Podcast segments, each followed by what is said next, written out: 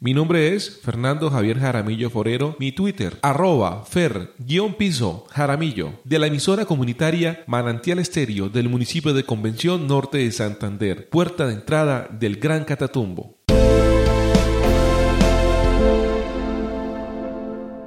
En consideración a lo anterior, el Gobierno Nacional y la FARC-EP acuerdan. Páginas 71 y 72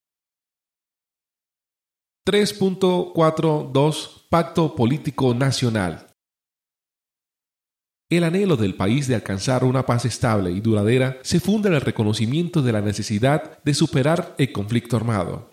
El gobierno nacional y el nuevo movimiento político que surja del tránsito de la FARC-EP a la actividad política legal se comprometen a promover un pacto político nacional y desde las regiones, con los partidos y movimientos políticos, los gremios, las fuerzas vivas de la nación, la sociedad organizada y las comunidades en los territorios, sindicatos, el Consejo Nacional Gremial y los diferentes gremios económicos, los propietarios y directivos de los medios de comunicación, las iglesias, la academia e instituciones educativas, las organizaciones de mujeres y de diversidad sexual, de personas con discapacidad, jóvenes, los pueblos indígenas y afrodescendientes, las organizaciones de víctimas y de defensoras y defensores de derechos humanos y las demás organizaciones sociales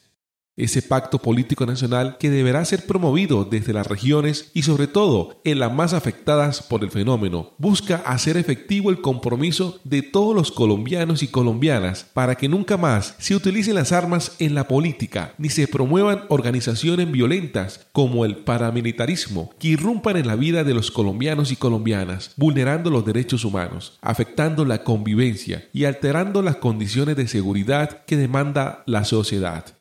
En este sentido, el Gobierno Nacional se compromete a poner en marcha el proceso legislativo necesario para incorporar a la Constitución la prohibición de la promoción, organización, financiación o empleo oficial y o privado de estructuras o prácticas paramilitares y a desarrollar las normas necesarias para su aplicación, que incluirán una política de persecución penal, sanciones administrativas y disciplinarias. Además, se contemplarán medidas de sostenimiento a la justicia. Este pacto buscará la reconciliación nacional y la convivencia pacífica entre colombianos y colombianas.